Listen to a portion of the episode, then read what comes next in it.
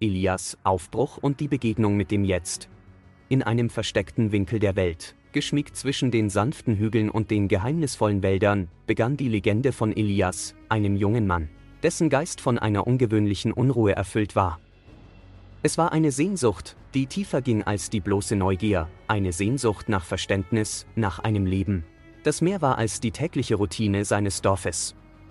Stell dir vor, du wärst Elias, stehend am Rande eines Pfades, nicht nur eines Weges durch den Wald, sondern am Anfang einer Reise, die dein Innerstes verändern würde. An diesem entscheidenden Morgen, als die Welt noch in das sanfte Licht der Dämmerung getaucht war, traf Elias auf eine Gestalt, die so alt schien wie die Zeit selbst, Meister gegenwärtig, ein Weiser, der das Dorf nur selten besuchte, stand vor ihm. Seine Augen funkelten mit einer Tiefe, die Geschichten von vergangenen Zeitaltern erzählten.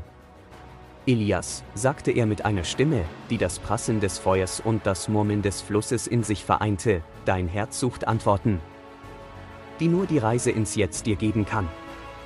Und so brach Elias auf, mit nichts als seinem Mut und der brennenden Frage in seiner Seele.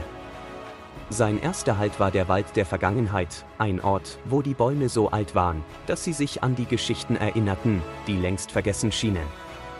Der Wald war dunkel, nicht nur durch das dichte Laub, sondern auch durch die Schatten der Vergangenheit, die sich wie Nebelschwaden zwischen den Bäumen kräuselten. Hier begegnete Elias dem ersten Dieb.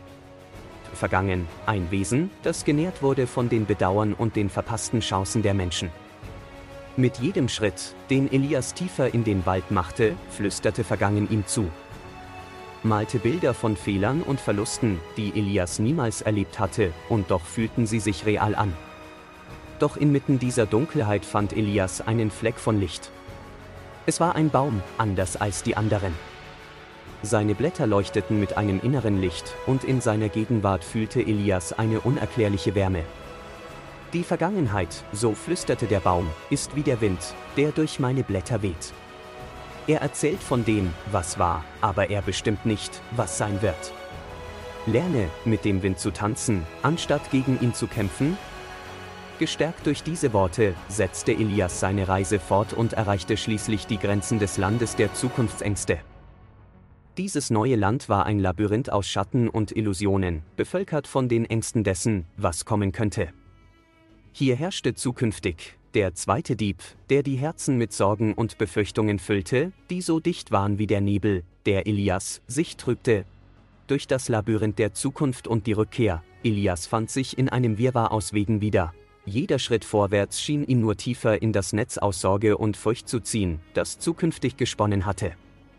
Es war, als ob jede Befürchtung, jeder Zweifel, den er jemals verspürt hatte, plötzlich Gestalt annahm und ihm im Nebel begegnete.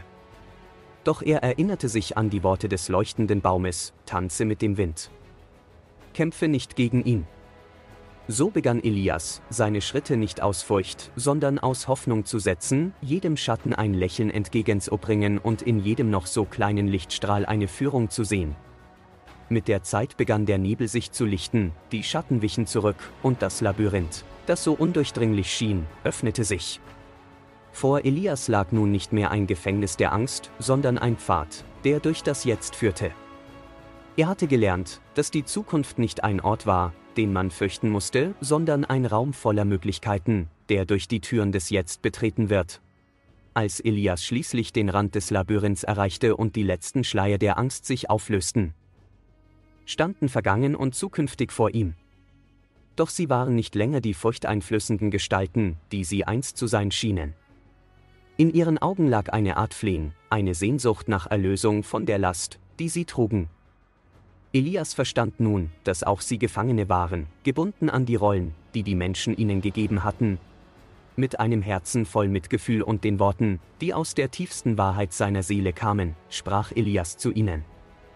Er erzählte von seiner Reise, von den Lektionen des leuchtenden Baumes, von der Schönheit, die im Tanzen mit dem Wind liegt, und von der Freiheit, die im Akzeptieren des Jetzt gefunden wird. Unter der Kraft seiner Worte begannen vergangen und zukünftig zu verblassen. Nicht ausgelöscht, sondern transformiert, befreit von den Ketten, die sie an die Ängste und Bedauern der Menschen gebunden hatten. Als Elias in sein Dorf zurückkehrte, war er nicht mehr der junge Mann, der einst in den Wald der Erinnerungen eingetreten war. Er brachte eine neue Weisheit mit, ein Verständnis, das er eifrig teilte. Unter seiner Führung lernten die Menschen, die Vergangenheit als einen Schatz an Erfahrungen zu sehen, nicht als eine Last, die Zukunft als ein Leuchten am Horizont, nicht als eine drohende Dunkelheit, und das Jetzt als den einzigen wahren Moment, in dem das Leben sich entfaltet. Das Dorf blühte auf in einer Weise, die niemand für möglich gehalten hätte. Die Felder waren fruchtbarer, die Lieder klangen süßer, und die Herzen der Menschen waren leichter. Elias hatte ihnen gezeigt, dass das größte Geschenk, das sie besaßen, immer bei ihnen war, der gegenwärtige Moment. Und so lebt die Legende von Elias weiter, nicht nur als Erzählung von einem jungen Helden, der das Dorf von den Schatten befreite, sondern als Einladung an jeden von uns, die Reise ins Jetzt zu wagen. Denn in jedem Augenblick, in jedem Atemzug liegt die Möglichkeit, das Leben vollkommen neu zu sehen, zu lieben und zu erfahren. Elias, Geschichte endet hier, doch deine eigene Reise, die Magie des Jetzt zu entdecken und zu leben, fängt gerade erst an. Möge jeder Schritt, den du setzt, dich tiefer in das Herz des Lebens führen, wo jeder Moment ein neuer Anfang ist.